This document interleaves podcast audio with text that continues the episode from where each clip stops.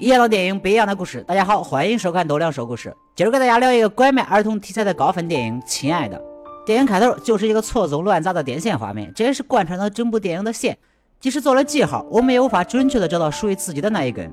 大柱和小娟曾是一对恩爱的夫妻，然而两人之间的感情却被时间和争吵消磨殆尽。他们选择了离婚。如今联系两人唯一的枢纽就是可爱的儿子鹏鹏了。按照两人的商议，这天鹏鹏是跟着大柱生活的。大柱一个没注意，鹏鹏被几个小朋友拉出去玩了。天都黑了，鹏鹏还没回来。听邻居说，下午有看到小娟的身影。大柱找到小娟的住处，才发觉儿子是丢了。一边是孩子丢了，心急如焚；一边是二十四小时内不能离岸。一边是火车有秩序的正常运行，一边是孩子在这种表面的秩序下被带到另一个地方。至此，大柱踏上一条寻子的不归路。在这条路上，没有亲情，只有冷漠。媒体不再报道他的寻子信息，因为没了新闻价值。房东虽然同情大柱，可是依然把店面转手给了别人。他带着钱和骗子会面，明知道是假的，可是大柱就是抱着一丝希望，哪怕只是一丝也好。在骗子的逼迫下，大柱不得不选择跳河逃生。生活给我们带来了窒息，无路可走，无路可退，但现实却剥夺了我们选择死亡的自由。儿子的丢失对小娟造成了很大的打击，她的内心是崩溃的，心情不好，自然不愿意啪啪啪。毕竟不是自己的孩子，在老王看来，小娟这是病啊，得治，还给小娟找了心理医生。你的孩子没有丢。机缘巧合下，两人加入了一个名叫“万里寻亲会”的组织。原本啊，我觉得这些人都挺惨的，丢了孩子又被传销了。然而并不是，他们都是寻找孩子多年的父母，有着令人难以理解的执着。有一位母亲说，她有一种很神奇的能力，可以在一条街巷里很快地分辨出多少男孩、多少女孩是否有她的孩子。扭曲的表情里，忍耐的是早已经哭干的眼泪，勉强的笑容是骄傲还是无奈？小娟也泣不成声地说了压在自己心底的话，但这并不是解脱，唯有坚强面对。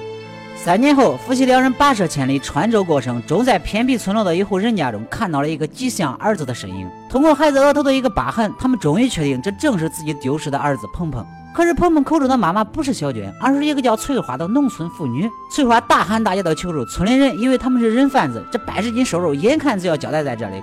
关键时刻，警察赶到了。翠花对这事很是费解，她坚称自己并不知道孩子是拐卖来的，因为自己不能生育，这孩子是自己的亡夫带回来的。接着，警察又从鹏鹏的口中得知，家里还有一个叫芳芳的妹妹，已经失去了一个儿子。这个女儿翠花实在是舍不得，但这里毕竟是派出所啊。大柱和小娟终于可以正式面对鹏鹏了。可是鹏鹏的记忆里早已没有了他们。经过了警方的 DNA 鉴定，一家人终于团聚，并回到了深圳。这时候的鹏鹏已经六岁了。然而，故事并没有圆满结束。半年后，翠花获释，芳芳因为没有匹配到 DNA，暂时由深圳福利院抚养。千里迢迢赶到福利院，可是院长连见芳芳一面的机会都不给。夜晚，翠花隔着窗户偷偷的见了芳芳一面。这一刻，我忍不住流泪了。翠花是真的爱芳芳的，不掺杂任何因素的爱。为了芳芳，翠花决定起诉福利院，所以她找上了丈夫生前在工地的朋友青山，希望他可以提供芳芳是弃儿的证据。鹏鹏还是很抵触大柱和小娟的，这也没办法，只能哄着他。比如抽空带他去福利院看看妹妹什么的。看到鹏鹏和芳芳那种亲密无间的感情，为了得到儿子的认可，小娟主动提出收养芳芳。鹏鹏第一次拉住了小娟的手，小娟高兴的都快要哭出来了。几经周折，翠花终于找到了辩护律师眼镜哥。关键时候掉链子，青山怕给自己找麻烦，临时变卦不愿意作证了。你妹的，你这是啥意思？这样吧，晚上你到我住的地方详谈好吗？干啥事儿啊？不给点甜头，不付点代价，还真是不行。眼镜哥协同翠花再次找院长商议，院长还是不答应，说翠花是拐卖的，有舆论说翠花是农村的，教育不行，还说小娟已经申请收养了，更合适。两个什么搁那儿？不然我就要问问这院长，农村的咋了？爱分贫富吗？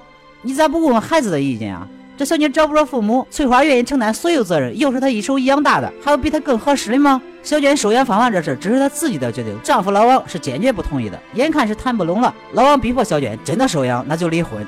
看来这货真的不懂一个母亲的心啊！小娟看都不看的，转身就走了。小娟和翠花都不愿意放弃收养芳芳，结果就闹到了法院调解。福利院还是抓着翠花是农村人，没教育能力这点不放。你奶奶，中国十亿农民，一人一口唾沫能淹死你！不过小娟和老王正在办离婚，也不适合收养。翠花真的很爱这两个孩子，她还告诉大柱，这孩子吃桃过敏。可是这关系太尴尬了，大柱不知道是感动好还是生气好。眼镜哥说，法院申诉不了，那咱就去上级法院，不为别的，就为翠花这纯粹无私的爱。可是医院的体检报告显示，翠花怀孕了。如果翠花是有生育能力的，那她就不能收养芳芳了。正如那错综复杂的电线，看似平行的生命，却在微妙之间和所有人有着千丝万缕的牵扯。或许我们真的无法不顾及别人，独立自私的活在这个世界上，因为我们付出的情感也正如蝴蝶效应一般，波及在他人的生命里。小女孩趴在有铁栅栏的窗户前，等待着翠花。镜头慢慢的抽离出人物，窗户在墙体上变得越来越小。翠花因为怀孕蹲在医院里不知所措，镜头也同样慢慢的抽离出来，退到一个黑暗的角落里。两个彼此从人物中抽离的镜头互相叠加，是否未来的未来里他们会彼此有交集，又是一个不得而知。好了，今天的故事说到这里，喜欢我的朋友记得点赞、评论、关注一下，我们下期再见。